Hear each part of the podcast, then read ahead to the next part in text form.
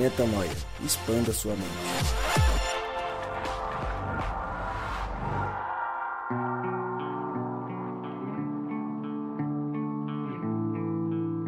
Sim, sim, sim, está no ar mais um podcast Metanoia. Chegamos ao podcast Metanoia número 119 e como eu sempre digo, mais uma vez, repetindo para você que ouve a gente, meu nome é Lucas Vilches e estamos juntos nessa caminhada. Lembrando você que toda terça-feira um novo episódio é lançado e você pode acessar todos, eu disse todos os nossos conteúdos direto no nosso site portalmetanoia.com. Vamos direto para os nossos convidados. Convidados, convidados. Eu vou Vamos direto para quem tá sempre aqui porque virou o time, né? O trio fantástico não tem quarteto porque o B. B, cadê você, B? Que saudade. Se for o trio fantástico, o Gabriel parece bem aquele cara de pedra, né? Do É, o- Quarteto Fantástico. O fortão, gordão assim. lá, o... Não, forte. Ele Ah, falou ok. forte. Tá bom. Tipo, Forte. músculos de Mas pedra, você né, que ouve o podcast Metanoia, tem em mente que sou mais para gorda do que para forte. Já falei É. isso aqui, o Lucas vende que eu faço crossfit, os caras me vêm e falam, cara, você não é forte. Eu nunca disse que sou forte. Só dizem que faz crossfit. Tenho ossos largos só. É não quer dizer isso. que os músculos sejam condizentes ao Tá tamanho certo. dos ossos. Tá certo. E aí falta o B, que o B sumiu. O B tá doente. É. O B tá doente há quatro Deus. semanas. B, vai no médico. Orem pelo B, orem, Orem pelo, pelo B. B. É, porque... Onde vocês estiverem, orem pelo B, porque ele tá com, com a imunidade muito baixa e tá, tem ficado doente muito, com muita frequência. Mandar um abraço pro Filipinho, que esteve com a gente no episódio passado. Veio, gravou com a gente. Filipinho, valeu, show de bola. Passou embaixo da mesa, foi embora. Passou embaixo da mesa, Coisa saiu, linda. passou embaixo do microfone, foi foi embora. embora. E aí, Gabriel, você tá bonzinho? Essa semana teve graças a crossfit? Teve. Teve? Teve, sempre tem, né, cara? É bom, a gente vai pra lá, relaxa um pouco a, a mente com o exercício, mas sempre. Como que é esse mais aí? Opa, tô. Mas Que que é isso? sempre um filho de Deus lá, né? Tá A certo. função é essa, é expandir o reino, é revelar Deus em todas as relações, né? Tá certo. Inclusive no CrossFit. Boa. Rodrigo Maciel. E aí? Tá tranquilo? Tô tranquilo, confiante e feliz de verdade de poder é, compartilhar aqui a respeito de mais um texto bíblico. A gente gosta bastante desse, desse modelo aqui quando a gente grava podcast aqui, né, Lucas? De falar de um texto bíblico e poder refletir junto. É sempre muito bom. Tenho certeza que Deus tem reservado algo muito especial para nós hoje e que o Espírito permaneça com a gente. Sem dúvida.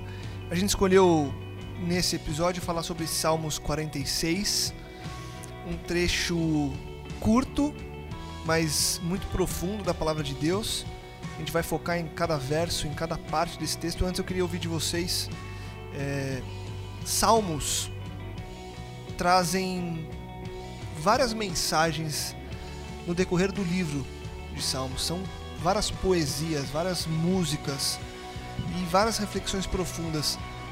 Vocês gostam de ler Salmos e, e realmente é um, um texto é, até mais gostoso porque ele é, um, é uma poesia, né? É, é sempre uma um, um momento interessante, um momento é, é, eu vou eu vou colocar um adjetivo que talvez não seja o mesmo que vocês colocariam, mas é um momento calmo. Ler, ler Salmos, quando eu leio Salmos, quase que me acalma sempre, né? É, é sempre assim com você, Gabriel? Ou, ou- ou o que, que você Cara, sente é, lendo não. qualquer dos textos de Salmos ali? É porque, em que pese ele ser bíblico, né? Ele não relata é, é, como faz o evangelho, não relata uma situação, mas ele é um, um cântico do coração, ele declama o coração daquele que conheceu a Deus, né? Então ele sempre traz certezas, motivações, é, sempre traz muito paralelo com, com a nossa realidade. Ele é bem. Ele fala ao coração, né? Diria eu. Fala ao coração. Boa. E com você, Rô? É, tem muito dessa relação de Deus com o povo de Israel que hoje é representado por nós, né? Então tem muito essa, essa declaração de fé, essa declaração de amor, de convicção a respeito do que, de como que Deus nos trata e de quem Deus é. de- e, e eu acho muito gostoso ler Salmos.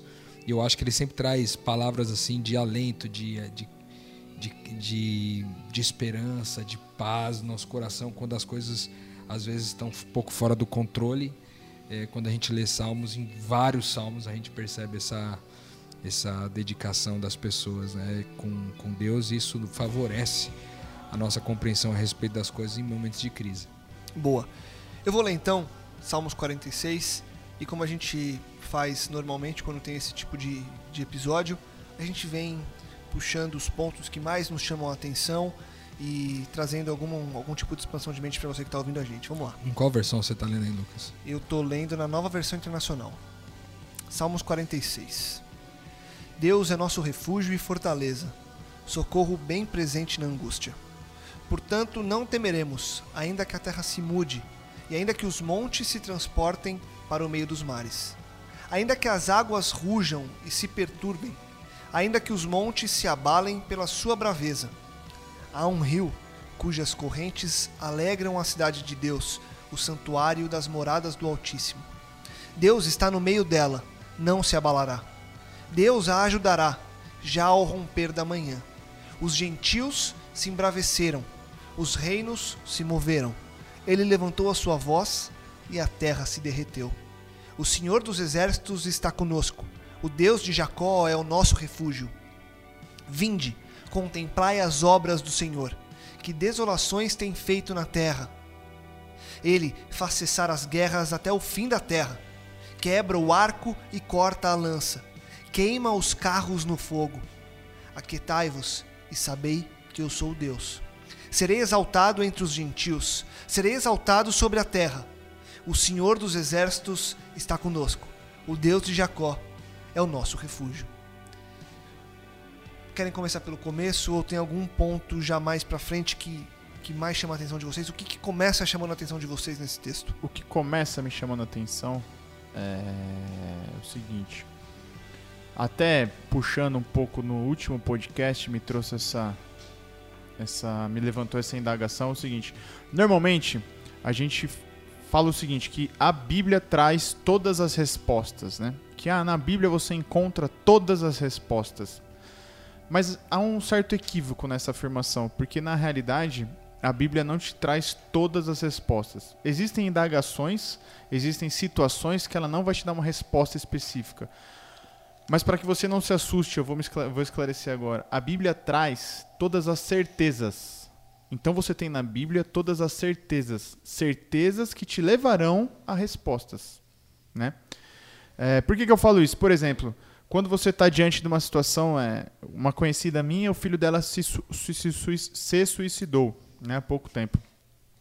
Lembrei do Estivendo aqui, deu uma travada na mente. Eu ia falar isso. Lembrei do Estivendo, deu uma travada. Enfim, o filho dela se suicidou e você não tem uma resposta bíblica para isso. Você tem uma certeza de que Deus é amor, de que Deus é bom o tempo todo, enfim. Você tem certezas que vão levar ela a uma resposta, enfim. E o Salmos, ele, esse Salmos 46, ele começa exatamente com essa certeza de que Deus é o nosso abrigo seguro, e agora eu estou lendo na versão a mensagem, tá? Deus é o nosso abrigo seguro e esconderijo, sempre pronto a nos socorrer. Então ele estabelece ali uma certeza de que ele é abrigo seguro, de que ele é o seu esconderijo e de que ele está sempre pronto a te socorrer. Então primeiro ele estabelece a certeza, né?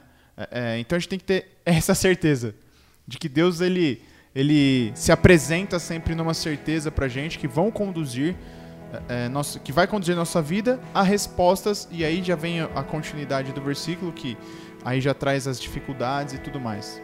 É, eu queria te fazer uma pergunta, Lucas. Você, você quando eu faço pergunta, eu gosto de fazer as perguntas pro Lucas que ele fica É, preocupado da resposta, nunca- porque é sempre ele que é. monta É porque as inverte perguntas. a lógica, né? Sempre ele. Inverte a lógica. Mas eu queria te fazer uma pergunta de ordem bem pessoal, assim. Quando você vê Deus falando assim, cara, que Deus está sempre pronto a nos, nos socorrer em tempos de angústia, em tempos de aflição, você se lembra de alguma ocasião que Deus te socorreu? De alguma aflição que você passou, alguma angústia que você passou e, cara, a resposta de Deus veio, ou o cuidado de Deus veio de forma que a- Ele te socorreu de fato? Cara, eu lembro de algumas, mas eu lembro de uma que foi a mais marcante, assim, na minha, na minha vida nos últimos anos. Passe- Passei por várias coisas é, que eu consegui ver que Deus estava cuidando mesmo de mim, mesmo de mim. Mas eu lembro de uma é, muito especial que há uns dois, três anos, há três anos, no meu trabalho eu passei por uma situação em que eu tive que quase que bater de frente com, com o meu superior com relação ao a- ao acordo que a gente tinha do sábado. Para você que não, não, não sabe, a gente a maioria aqui né, somos adventistas, a gente guarda o sábado. E eu, quando fui para o meu trabalho há alguns anos, eu, antes de aceitar o trabalho, eu disse que a partir de, de um certo momento da minha vida, eu já não trabalhava mais aos sábados por uma crença que eu tinha e por uma certeza que eu tinha. E em certo momento, o, esse meu superior ele pediu que eu é, quase que ordenou que eu não cumprisse isso, um acordo que a gente tinha, dizendo você vai vir e eu preciso que você venha, era uma matéria super especial na televisão. E eu lembro que eu falei, cara, eu não abro sessão e, e a minha vida é, é, isso e a gente tem um acordo. E ele falou meio que assim, você vai ter que abrir, vai ter que vir. E eu lembro que eu fiz uma oração muito sincera com Deus. É, foi algo muito pessoal mesmo. Eu, eu acho que tem, só, só um parênteses, eu acho que tiveram situações muito mais, entre aspas, graves na minha vida, em que eu vi esse socorro de Deus, mas dessa vez foi talvez uma das mais. Acho que foi uma das orações mais sinceras que eu já fiz na minha vida, assim, porque eu falei assim para Deus: eu falei, Deus, e eu vou revelar onde eu estava quando eu fiz essa oração. Eu estava no mictório, não no banheiro, simplesmente, mas no mictório. Exatamente na frente do mictório, eu falei, Deus. Enquanto urinava. Eu eu não lembro se foi enquanto ou se foi um pouco antes ou um pouco depois, mas foi no mictório. Eu lembro do, do local onde eu estava. E eu falei assim: Deus, é, o Senhor sabe é, o que eu posso fazer.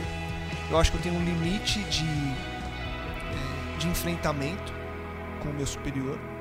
Eu falei o que eu tinha que falar. Eu acho que eu fui bem sincero. Eu deixei claro que eu não abro mão de uma de algo que o Senhor colocou no meu coração. Não é uma crença qualquer. O Senhor colocou no meu coração. E eu falei assim, era uma quarta-feira, eu falei, e a partir de agora está em suas mãos, eu vou seguir em paz. Passou a quarta, passou a quinta, na sexta-feira era a véspera desse sábado que eu teria que trabalhar. Eu acordei de madrugada na sexta-feira, uma hora antes do que meu despertador tocaria. E eu fui ao banheiro e meu olho estava muito inchado. Meu olho esquerdo. Eu dormi 11 da noite, estava muito bem. E quando eu acordei, eu estava meu olho muito inchado. Eu fui até os, o quarto dos meus pais e eles me olharam e falaram, o que foi isso? E eu olhei para eles eu, eu chorava, chorava. E eu olhei para eles e falei, o que, vocês acham que é? E aí eu lembro que meu pai brincou comigo, falou assim, você não acha que é o que eu tô achando que você acha que é? Eu falei, tenho certeza. Aquele dia, eu já vou chegar no finalmente da história, mas naquele dia eu tive a convicção. Eu não consigo descrever mais a sensação que eu tive mas naquele dia eu lembro que eu acordei com a convicção de que eu fui tocado. Tocado. Meu corpo estava diferente. Talvez você, não, você que está a gente não entenda, mas foi, foi a experiência mais forte que eu tive. Eu estava com o olho como quem está com conjuntivite. Saí de casa era 5 e pouco da manhã, cheguei na televisão por volta de 6 e pouco, passei no plantonista da TV, no médico que tinha lá. Eu entrei na sala dele na sexta-feira e ele falou: Ih, conjuntivite, 5 dias fez o meu atestado médico. Eu fui para a redação, trabalhei aquele dia inteiro. E aí, no, era duas da tarde, o meu superior que recebeu esse e-mail do, do, médico falou: O que aconteceu com o Lucas? E eu pedi para falar com ele falou: Rafa, eu tô com conjuntivite. O médico disse que eu tô com conjuntivite. Eu fiquei aqui, eu decidi trabalhar hoje. Fiz tudo o que eu tinha que fazer, tá tudo adiantado. Mas amanhã eu não venho e não venho até quarta-feira. Falou: Tudo bem, você já nem podia ter ficado, obrigado por ter ficado, por ter, é, enfim, burlado aí o, o, o seu atestado, mas vai para casa, vai embora para casa. Eu terminei meu trabalho daquele dia, fui embora para casa, era duas e pouco da tarde, com um atestado do médico da própria empresa, dizendo que eu estava com conjuntivite. É, era sete da noite, eu fui buscar a Dri, naquela época ela ainda era só minha namorada, a gente ainda não tinha casado, e era sete da noite e não tinha mais nada. No sábado eu estava bem e estava na igreja de manhã. Que eu quero dizer com isso? E sempre que eu conto essa história eu deixo muito claro. Não tem a ver com religião, não tem a ver com uma doutrina, não tem a ver com um mandamento, tem a ver com a fé. E eu lembro de verdade é, que foi uma das orações mais sinceras que eu fiz. Uma das orações que eu mais coloquei fé, de verdade, sabe? Porque eu estava angustiado. Eu estava angustiado. Eu tinha acabado de conhecer e de receber de Deus essa essa convicção de que, cara, a gente tem que mostrar para o mundo que não é o mundo que sustenta a gente, é Deus. E por isso existe o sábado, existe um dia que você pode ter essa comunhão, não só com ele, mas com as pessoas, não, não para ir para a igreja, mas, enfim, para dar um, um, literalmente um break em tudo aquilo que a gente crê que seja a nossa vida. Eu tinha acabado de conhecer tudo isso, então eu estava muito feliz de viver tudo isso. Então foi muito sincero. E eu fiquei muito angustiado, muito mesmo, assim, eu fiquei muito mal. Eu lembro que no dia que eu recebi a notícia de que eu teria que trabalhar, eu chorei com meus pais. E quando eu vi isso acontecendo, eu lembro que um amigo meu, quando eu contei essa história, ele falou: Cara, mas você não acha que seu chefe achou que você deu um golpe? Eu falei: Cara, mas eu não me importo com o que ele possivelmente achou. O que aconteceu foi o que aconteceu. E acho que ele não achou isso porque quatro anos depois eu continuo lá e fazendo as coisas todas que eu faço. O que eu quero dizer é, é na angústia, essa, quando o salmista fala Deus é nosso refúgio e fortaleza, socorro bem presente na angústia, não é que ele vai, ele pode ser nosso refúgio. Não é que talvez ele seja a nossa fortaleza. Não é que, poxa, é, se você. É, talvez ele chegue a tempo para ser seu socorro. Ele é seu socorro bem presente. Ele é bem presente. Ele é o refúgio, ele é a fortaleza. E quando você coloca de verdade, de verdade, do fundo do coração, a sua fé em qualquer angústia, a certeza de que Deus está ali para te socorrer, seja numa questão dessa, é, que eu não coloco como uma questão puramente profissional, coloco como uma questão de fé de verdade, seja numa questão de vida ou morte, eu creio que quando a fé está ali de verdade, sincera e pura, ele aparece como esse refúgio, sabe? Glória a Deus, é muito louco, né, cara? Porque ele continua o texto aqui dizendo assim: portanto, não, não temeremos quando vierem os terremotos e os montes desabarem no mar quando o, que o oceano estrondeie e espume, que os montes estremeçam quando as águas se elevam. Ele aqui tem um detalhe importante, né? Porque é, ele está falando aqui de situações extremamente críticas, né? Tipo, ele cita um terremoto, ele cita quando os montes desabarem no mar, tipo situações assim que são é, catastróficas, né? Quando a gente começa a ver essa, olhar para isso para essa cena, a gente começa a ver algo como catastrófico. E aí eu, eu jogo essa reflexão para você que está ouvindo a gente. É, eu não sei se nesse momento você está vivendo algo assim, algo catastrófico, algo que, cara, te, você está vivendo uma situação que te impactou demais e que te levou para angústia, para aflição. O que o texto aqui em Salmos 46 está dizendo é que Deus ele é sempre o nosso socorro nesses momentos, cara. E, e é sempre, né? É importante isso. Ele né? é sempre, é ele é sempre. Todo. E, eu, e, o texto diz isso, né? Deus é o nosso refúgio, nossa fortaleza, sempre pronto a nos socorrer em tempos de aflição. Então, eu gosto muito de pensar nisso, porque é, nos momentos onde a gente está mais atordoado por diversas razões, ou atordoado pela angústia de ter que cumprir um propósito, ou atordoado porque várias coisas na sua vida desabaram e você não tem aonde se assegurar, o fato é que ele sempre está lá para ser chamado. A gente gravou aqui o, um podcast naquela música do, do J Quest, ele fala sobre isso, né? É, quando você se lembrar de mim, né? Olha pro, pro eu vou estar aqui bem pertinho do sol, né? Vou estar sempre aqui. E isso volta de novo ao nosso coração, à nossa mente, de pensar que essa é uma afirmação bíblica de um livro que foi escrito há milhares de anos atrás e que nos deixa ainda essa convicção de que Deus está ali, mesmo que coisas muito horríveis e muito terríveis aconteçam, Deus vai estar sempre lá quando você chamar. E, e, para mim, esse é o ponto principal. É você trabalhar essa convicção de que Deus está sempre ali. Então, para Deus, não existe tamanho no seu problema. Para Deus, não vai ter o que é mais ou menos importante. Sabe aquela coisa de. Acho que essa semana eu, eu ouvi isso de alguém, não vou lembrar de quem agora, em que circunstância mas alguém que falou assim para mim: Ah, eu nem vou perturbar Deus com isso daí, não. Não, isso aí você tá louco, eu não vou. Isso aí eu vou, vou me virar eu para fazer. E muitas pessoas pensam dessa forma, entende? Que pequenos problemas ou pequenas aflições, não, isso aí eu não preciso passar para Deus, sabe? Isso aí eu aguento, deixa comigo, eu mato no peito. Quando ele está falando que ele é bem presente na angústia e quando tudo estremece, quando tudo parece que vai cair, que enfim, que você vai ser engolido pela terra, pelo mar. E muitas vezes esses momentos, eles não são simplesmente um grande momento. Sabe, um, um problemaço, uma super doença ou a morte. Muitas vezes esse esse momento final é simplesmente uma soma de vários momentos pequenos, entendeu? Justamente porque nos momentos que a gente achou que poderia dominar, a gente quis matar no peito. E aí Deus vem o tempo todo dizendo que, ó, confia em mim. Não, não tente viver essas angústias sozinho. Não vale a pena você tentar matar no peito. Você pode ser que o primeiro problema você consiga resolver, porque é de ordem técnica. Ah, você foi ali, trocou um parafuso de lugar.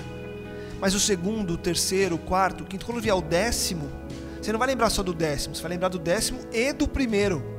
E vai ser uma soma absurda na tua cabeça. E aí, nesse décimo, vai parecer que é um terremoto. Então, o que para mim me marca quando eu começo a ler esse texto é que sim, Deus está presente para todos os nossos problemas, para todas as nossas angústias. E a gente tem que parar, eu acho, é, Rua e Gabriel, eu acho que eu, eu, pelo menos eu vejo dessa forma, a gente tem que parar de mensurar Deus, sabe? Deus é muito para isso, ou isso é muito para Deus, ou não, agora eu aciono Deus, agora não. Agora deu certo, agora Deus está comigo, não, agora não. Sabe? A gente fica do, ah não, Deus está, Deus, não, Deus está o tempo todo. Deus é suficiente para tudo, seja grande, seja pouco. Então, na minha cabeça, a principal lição que fica quando eu começo a ler um texto desse é que a gente tem que aprender de uma vez por todas que sendo nossa vida espiritual, Deus tem que ser o comandante dela 100% do tempo. Não dá pra gente ficar esperando o momento certo para falar com Deus. Ah, não, agora eu vou, agora eu vou orar para Deus, agora eu vou. Não, é o tempo todo.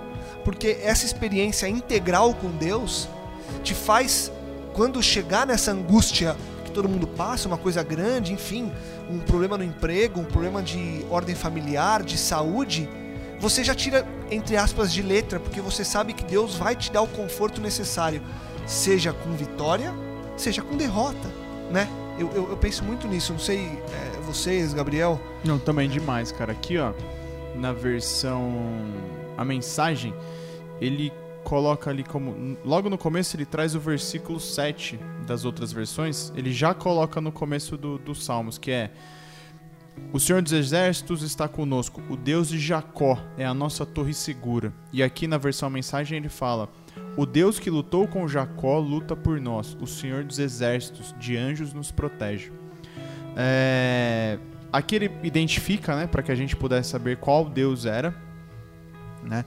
Traz aquela a questão de validade ao que está sendo dito, mas nessa versão a mensagem, como ele puxa, ele repete lá em cima, fica muito claro o que você está dizendo, Lucas. Por quê? Porque quando a gente fala de um Deus, desse Deus que a gente tanto professa aqui, não é um Deus distante, é um Deus presente, é um Deus que se fez presente numa luta com Jacó, e é um Deus que se faz presente numa luta da nossa vida. É um Deus diário, não é um Deus distante, como a gente já falou aqui diversas vezes. É um Deus que vai te trazer, vai te deixar destemido, é um Deus que vai te dar ímpeto diante do bramido dos oceanos e dos tremores que abalam montanhas, entendeu? É, é, eu achei muito louco no que você disse, porque é, o exemplo que você trouxe ele é tão real, porque Deus se apresentou como um abrigo seguro e um esconderijo, né? Porque você se escondeu Sim. na bênção dele ter te tocado. E logo depois, quando aquela bênção já não era mais precisa, ele você foi curado ali, né? Sete da noite, tava tranquilo, pô, o que pode ter acontecido? Deus te livrou. Então ele já não precisava mais ser seu esconderijo. Ali ele continuava sendo seu abrigo seguro. Uhum, mas uhum. o esconderijo ele já não era. Pra você ver como ele é presente, né? E, e, e sabe o que para mim chama também muito atenção? É o fato de que o salmista, por meio do que Deus quer nos falar e nos mostrar, ele nos ensina ao tempo todo olhar para aquilo que é bom. Quando ele coloca aqui, ó, vinde, contemplai as obras do Senhor. Vinde, contemplai as obras do Senhor. E aí depois mais para baixo, aquietai-vos e sabei que eu sou Deus. Sabe o que eu imagino? É, e aí não tem como não vir à minha cabeça aquela música que a gente canta, talvez vocês muito mais tempo que eu, mas é uma música que eu acho muito boa de cantar, que é aquela do, das bênçãos. Conte as bênçãos, conta quantas são. Se a gente parar para olhar para as angústias que a gente passa, quanto dessas angústias são bênçãos? Percebe? Quanto do, do problema é coisa boa? E quanto da nossa cabeça olha só o problema e não a coisa boa? A gente está numa época agora, esse, esse podcast vai ser lançado próximo ao final do ano, de 2017. E eu acho que não tem momento mais adequado para a gente. E muita gente faz isso, as igrejas é, fazem é, cultos de ações de ação de graças, relembram as coisas boas do, do, do ano, falam sobre o, como foi o ano, os agradecimentos. Mas a gente muitas vezes esquece de nos lembrar de que mais do que agradecer pelo que foi bom, é tentar, mesmo naquilo que foi ruim, enxergar o que foi bom. É girar a chave da nossa perspectiva para a perspectiva de Deus, né? Exato. E, e, mesmo quando parece que tudo foi muito ruim, é fazer um esforço, e fazer um esforço mesmo, pedir para Deus, falar, Deus, me ajuda aí, para eu enxergar onde está a parte boa. E aí entra no que a gente falou no episódio passado, que é o propósito, né, Rô? É, onde está o seu propósito nisso tudo? Eu preciso enxergar para realmente me sentir satisfeito, mesmo tendo passado por uma aprovação tão grande ou uma angústia tão grande, né? Perfeitamente. Aqui no versículo 4 ele fala uma coisa muito legal, que ele diz assim que há um rio que alegra a cidade de Deus, a casa sagrada do Altíssimo, Deus vive nessa cidade e ela nunca será destruída. De manhã bem cedo, Deus a ajudará. Eu gosto demais dessa parte do, do texto porque é, a pergunta é onde que Deus vive. A gente sempre fala por aqui no Metanoia a respeito disso, que Deus escolheu a gente como casa para morar. Deus mora em nós, né? E é nessa cidade, né, nessa, nesse lugar onde Deus vive, essa cidade eu entendo como sendo nós. É, ele diz que há um rio que corre por essa cidade, ou seja, é essa bênção que você falou, que é um a água, né? Ela simboliza muito esse lance da bênção né, na, na Bíblia.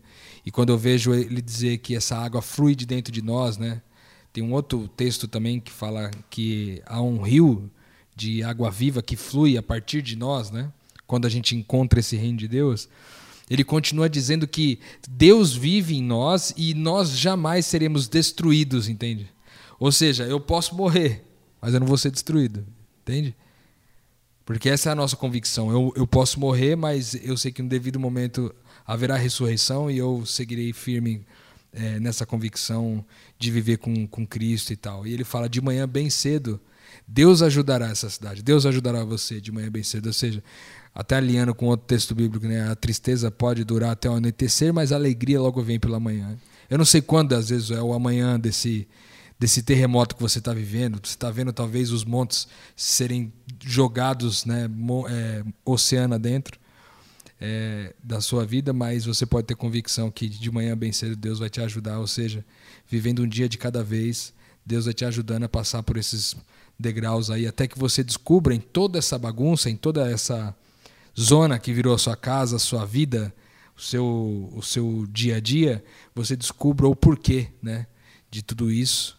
E se você não, não encontrar respostas né, para tudo isso, como disse o Gabriel logo no começo do podcast, se você não encontrar as respostas que você busca, é, tenha certeza que de manhã Deus está ali para te ajudar. Ou seja, você pode talvez não ter encontrado as respostas, mas uma coisa você pode ter certeza, você não está sozinho enfrentando esse problema. Né? Sem dúvida. Cara, ó, e o que você disse ó, nessa versão a mensagem ainda, ele fala assim, ó, que das fontes do rio Jordan, Deus mora ali, as ruas são seguras, com Deus a seu dispor desde o amanhecer. Ele está lá mesmo, né? ele é muito presente, ele está sempre à sua disposição, óbvio, né, para fazer a, a santa e boa vontade dele, que no final é a melhor pra gente, mas ele está à disposição.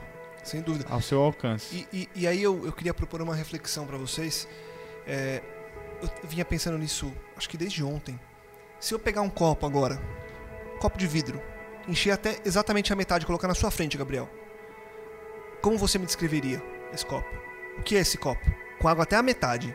Tem água até a metade dele. Você me diria que ele é um copo o quê? Meio cheio. Ok. Isso é otimismo. Yes. É, uma, é uma maneira otimista de ver as coisas. Amém.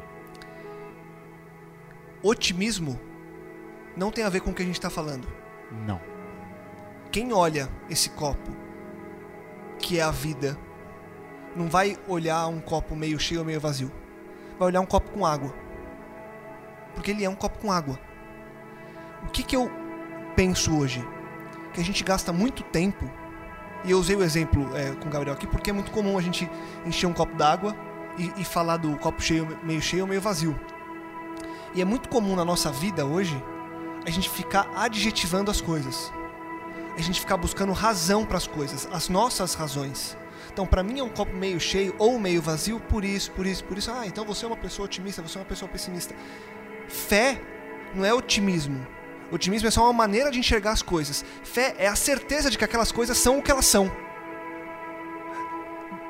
Dá para entender a diferença disso?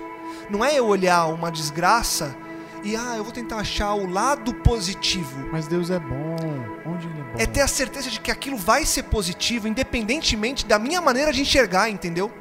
E quando eu convencer a minha própria mente de que essa é a maneira certa de enxergar as coisas, eu paro de me preocupar se eu sou otimista ou pessimista. Eu sou uma pessoa de fé. E uma pessoa de fé vai ter a certeza de que Deus é sempre o refúgio. É sempre a fortaleza, é sempre o refúgio, é sempre a fortaleza. Não tem mais um momento em que, ah não, eu estou passando uma fase meio pessimista. Não existe mais isso. Óbvio que a gente vai ter altos e baixos, óbvio. Mas o que eu estou querendo dizer é que a gente tem que parar muitas vezes de olhar as coisas como a sociedade nos ensina a olhar, que é realmente diferenciar é, o copo meio cheio do copo meio vazio e, e, e olhar, na verdade, aquele copo como um copo de água. Copo de água é Cristo, entendeu? É a vida que Ele já te deu. Não dá pra gente ficar querendo mensurar a vida, sabe? Eu, é, é uma, uma percepção muito pessoal minha. Mas não dá pra gente ficar, não, porque a vida é isso, não, porque a vida é aquilo, poxa, mas eu tô passando por isso, ah, mas eu tô passando por aquilo. A vida, ela é a vida e ponto. Quando você tem a fé que o salmista nos ensina a trabalhar, você vai olhar as coisas sempre, ou vai se esforçar para olhar as coisas sempre da maneira correta, que é a maneira positiva. Óbvio que vai ter coisa que é ruim, não estou dizendo que não vai ter coisa que é ruim, mas a gente vai aprender a enxergar o ruim, pela fé que a gente tem em Deus, como algo bom. E aí você chega num final de ano como esse, ou chega em momentos quaisquer, se você estiver ouvindo isso já em 2018, 19, 20, não importa. É você olhar para trás na sua vida e ver quantas coisas boas aconteceram para que você tivesse onde está e que talvez no momento você falou: Poxa, mas isso é uma desgraça. Por que, que eu estou passando por isso? Ah, não, isso não tem como ser bom. Eu mesmo já me imaginei em situações que eu falo: Poxa, isso não tem como ser bom. E aí, quando você percebe que a vida é o copo d'água, é o copo d'água e ponto. Porque é bom, porque é um copo d'água, entendeu? E segue o jogo. E segue o jogo. É, é, é o lance da. Você não busca a resposta, mas você tem a certeza, né? É que a isso. resposta é querer olhar o copo pelo meio cheio, meio, vazio, olhar a situação da vida pelo ah, é bom, é ruim. Não. É a certeza de que é a situação da vida, é a certeza de que é o copo. E aí o salmista fala que assim: Atenção todos, vejam as maravilhas do eterno. Vejam as maravilhas do eterno. Abandonem o caos, olhem bem para mim, seu Deus Altíssimo. Que é o que você está falando, né, Lucas? A gente tem que abandonar esse caos que essa lavagem cerebral da sociedade que a gente vive e tal. Ter a certeza de que Deus é bom o tempo todo, que Deus é amor, tudo isso que a gente está aprendendo aqui. E também ter a certeza de que tudo o que acontece, você já disse isso, faz parte de uma agenda maior, uma agenda de Satanás, entendeu? Nada acontece simplesmente porque aconteceu, né? É a guerra do bem contra o mal, é isso. É essa é a situação que a gente vive. Você citou a questão das guerras, né? no versículo 9 ele diz assim: Ele acaba com as Isso. guerras no mundo inteiro, ele quebra os arcos, despedaça as lanças e destrói os escudos no fogo. É muito louco isso aqui, porque é o seguinte, eu acho que aqui ele entra numa perspectiva relacional, porque às vezes os nossos problemas são de o íntimo, né? Aquele problema que você está enfrentando sozinho, que tem a ver com, sei lá, uma doença, tem a ver com desemprego, tem a ver com uma série de coisas. Mas há problemas graves na nossa vida que se assemelham a terremotos e se assemelham a montes caindo no oceano, e aqui especificamente se assemelham com guerras, que são questões relacionais assim. Às vezes você está em guerra com sua esposa, você está em guerra com seu esposo, você está em guerra com seus filhos ou com seus pais. Você está em guerra com o chefe, com o seu chefe com, com seus colegas de trabalho. Às vezes você está em guerra com algum amigo seu que você achava que era amigo e agora você está começando a questionar por causa de circunstâncias que aconteceram. E a- o texto bíblico vem dizer que Deus é aquele que acaba com as guerras. Né? Ele é aquele que acaba com as guerras no mundo inteiro. Ele quebra os arcos e despedaça as lanças e destrói os escudos. Ele está dizendo assim: ele acaba inclusive com as armas que nós usamos contra os outros e que os outros usam contra nós. né? Ele, ele termina com essas armas. E eu acho lindo esse o texto, o versículo 10, que ele fala assim: portanto, parem de lutar. Né? Tem outras versões vai dizer: aquietai-vos. Mas eu gostei dessa, dessa colocação na, na, nova, lin- a tradução da linguagem de hoje, que ele diz: portanto, parem de lutar e fiquem sabendo que eu sou Deus. Ou seja, é, eu serei esse Deus que que encerra as guerras e que destrói as armas que você usa contra os outros e que os outros usam contra você, quando você parar de lutar sozinho, né? quando você deixar eu lutar no teu lugar, né? Ele fala: Eu sou o Rei das nações, o Rei do mundo inteiro. O Senhor Todo-Poderoso está do nosso lado, Deus de Jacó é o nosso refúgio. Então, eu não sei, às vezes você pode estar enfrentando uma guerra aí também, é, com pessoas, né, com relações é, empolvorosa, em guerra mesmo. E talvez o único jeito de você resolver esse seu problema é você parar de lutar. Né? Você descansar. E como diz de novo, voltando lá na música do J Quest, ele assim, quando você parar de correr, quando você parar de querer fazer as coisas sozinho, de lutar pelo seu próprio braço, de acreditar que você pode resolver os problemas por tua própria conta, quando você descansar disso tudo, é, eu vou assumir, e eu, como Deus do mundo inteiro, vou resolver essas guerras como sempre faço, destruindo as guerras e destruindo as armas que uns usam, que a gente usa contra as pessoas e que as pessoas usam contra a gente. E, e olha que interessante nesse, nesse verso mesmo, Rô, ele fala o seguinte: Aquetai-vos e sabei que eu sou Deus.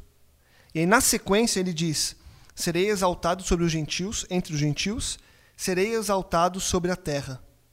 Quando que ele será exaltado sobre a terra? Quando você se aquietar. Então, na nossa busca por querer dominar as situações, a gente a gente já falou disso em outras, a gente entre aspas atrapalha o trabalho de Deus a gente se coloca no meio do que ele está fazendo. A gente atrasa. a gente tá atrasa. Porque aqui ele diz que quando você se aqueitar e deixar eu mostrar que eu sou Deus, ele vai ser exaltado sobre as nações, ele vai ser exaltado sobre a, sobre a terra. E a gente muitas vezes busca achar soluções por nós mesmos, justamente para querer dar glória a Deus, para que Deus seja visto. Poxa, Deus me deu força para resolver esse problema, quando na verdade ele quer que você se acalme e deixe ele resolver para ele mostrar que ele é Deus. Ele mostrar que ele é Deus. Lembrando sempre que há um propósito para tudo. E é óbvio, e a gente não vai ser é, hipócrita aqui de falar que, que é fácil passar por tudo. Talvez você esteja ouvindo a gente e esteja passando por algo muito difícil. Muito, que para você é muito, quase impossível de superar. E a gente sabe que nesses momentos é, tem gente que passa por coisas que realmente são muito complicadas. O que a gente pode falar é que calma, ele é Deus. E que quando você não tiver mais força para se manter em calma, calma, ele é Deus. E aí não tem como a gente não deixar de, de mais uma vez trazer à tona que é a relação. O Rô mesmo falou agora é, dessa relação que o próprio salmista traz. Não enfrente as lutas sozinho também, né? É, não tem como, né, Rô? você está passando por uma situação complicada, seja ela qual for, você vai necessariamente ter de se relacionar com alguém para que esse alguém também te ajude a superar isso, né? E é importante a gente ter isso em mente para que a gente não se isole nos problemas, né? Muitas vezes, muitas pessoas são humildes e abrem problemas e buscam ajuda. E é importante a gente ter essa intimidade uns com os outros para ter essa certeza de que a gente também pode ver Deus no problema através das outras pessoas, né? E não só no milagre. Porque muita gente que está enfrentando uma doença na família vai achar que Deus vai se revelar só no milagre. Quando na verdade ele talvez se revele com um amigo que te levou um lanche essa noite para você, onde você tá, ou no desemprego, alguém que te emprestou, ou te deu um dinheiro, enfim, talvez não seja um novo emprego a exaltação de Deus, seja na relação e no dinheiro que te deram ou no pão que te levaram, quando você parou para se acalmar e para ver Deus agindo nessas ações, né? Perfeitamente, eu gostei muito do que você falou agora, Lucas, porque é, às vezes a gente nessas tribulações acaba não vendo os pequenos detalhes, né? E às vezes o que Deus quer ensinar para nós com tudo isso está nas coisas mais simples, mais simples. Talvez não é, era lembrar que o cuidado dele não se trata apenas de te manter empregado, mas ele tem a ver com você não viver sozinho. A gente já leu sobre isso aqui, que Deus, é, Salmo 68, 6, sempre relembrando esse texto aqui, que Deus é aquele que faz com que o homem solitário viva em família. Então, às vezes, ele quer ensinar o valor de depender dos seus irmãos, ele quer ensinar que você não, não consegue viver sozinho, que você não consegue tocar o barco por tua própria conta, ou se você consegue, o quanto fardo de você carrega por causa disso, entende? Às vezes ele quer mostrar para você o seguinte, cara, é, se você depender de mim, eu vou te mostrar um lado de quem eu sou que você não conhece ainda. Não precisa né? ser assim, né? A gente fala dos, falou dos socorros, né? E eu lembro de uma vez que eu, que eu recebi um socorro de Deus assim surreal, porque a, a gente na época eu cantava no grupo Artipela, não sei quantos de vocês conhecem, e a gente vivia desse ministério. E a Su, minha esposa, era quem cuidava da nossa agenda. E ela errou o horário do voo num sábado. A gente ia fazer um- uma apresentação em Manaus no sábado à noite. E ela errou o horário do voo, nós perdemos o voo. E era, só tinha esse voo. Não tinha mais nenhum voo para Manaus. E aí foi uma discussão assim enorme com o contratante, quem, quem chamou a gente para cantar lá. E ele disse: Olha, eu consegui um lugar aqui para sábado que vem, é, mas vocês vão ter que se virar com uma passagem de avião aí. E cara, para 10 pessoas, para Manaus, custava na época tipo 10 mil reais. Assim. E a gente não tinha esse dinheiro e falou: Cara, não tem condição, não vamos conseguir fazer. Mas a gente na fé falou: Não, vou morar, vou morar porque Deus vai prover. Se Deus prover o lugar para o sábado seguinte, Ele vai prover também o escape aí. E aí passamos a segunda-feira, terça-feira, quarta-feira, quinta-feira e nada, absolutamente nada. Não acontecia nada, tudo um silêncio, um negócio maluco. E aí eu me lembro que eu tava 5 horas da tarde na, na- ali no, no paraíso ali, é, sentado, olhando pro, pro nada assim, pensando, Deus, já é sexta, 5 da tarde, eu tinha que voar amanhã de manhã. O que, que eu vou fazer? Aí eu lembro que o telefone tocou, aí eu atendi, eu olhei, era do código da Bahia, assim, eu falei, cara, é agora, vou tentar fechar um, um show aqui, vou tentar pegar um dinheiro adiantado, e aí eu pago a passagem de avião, aí eu tento fazer isso e aquilo.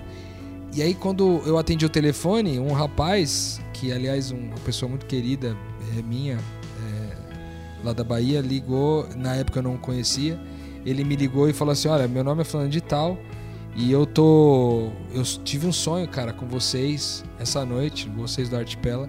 E Deus me dizia que eu tinha que ajudar vocês de alguma forma. E eu tô te ligando pra saber como que eu posso te ajudar.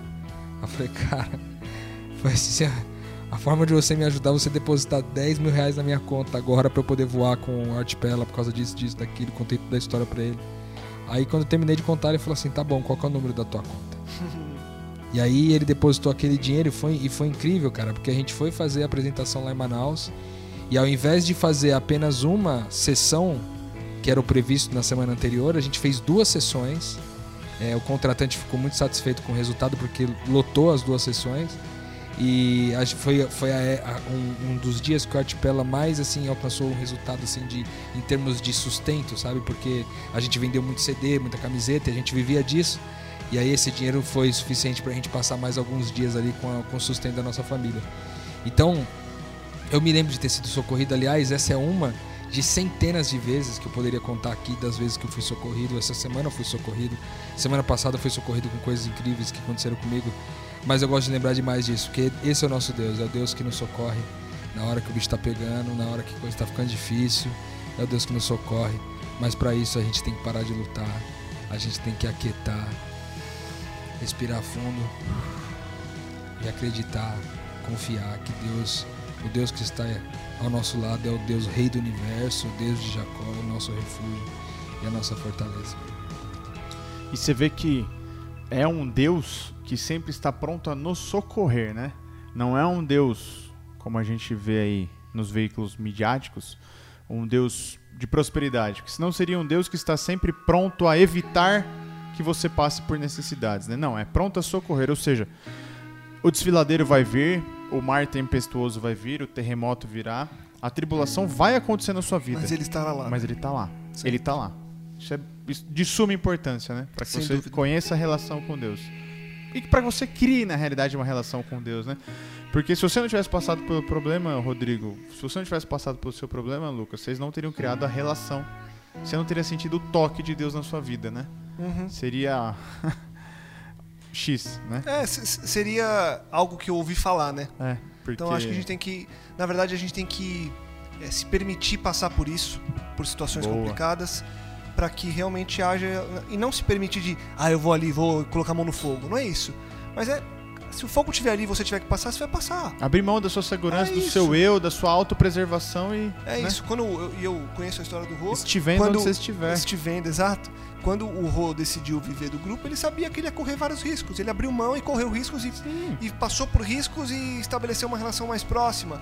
Quando você decide é, aceitar o chamado de Cristo com uma fé, com uma crença, como foi no meu caso, você sabe que vai passar por provações, por momentos complicados, mas você sabe que Deus está lá e ele vai fazer a coisa acontecer.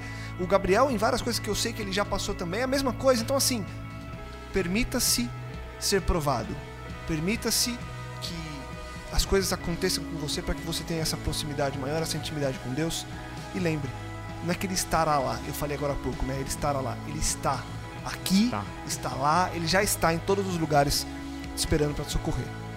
É isso, né? É isso aí. Sensacional, mais um texto, mais uma expansão de mente. Valeu, Rô, valeu, Gabriel. Valeu, Lucão. Tamo junto. Tamo junto. que, que Deus continue a nos guiar e nos mostrar os caminhos pelos quais Ele quer que nós passemos e que Ele quer, é, quais as lições que Ele quer que a gente aprenda nesses caminhos, para que a gente amadureça a nossa fé, que a gente tenha mais intimidade com Ele e com as pessoas que estão à nossa volta. Que você possa expandir sua mente, que você possa compartilhar esse episódio, possa levar mais expansão de mente às pessoas. E pela graça de Deus, tenho a certeza que estaremos aqui na próxima semana para trazer mais um podcast, mais um episódio e que seja, se Deus quiser, mais um dia, mais um episódio de expansão de mente para todos nós. É isso. Um grande abraço. Metanoia, expanda a sua mente.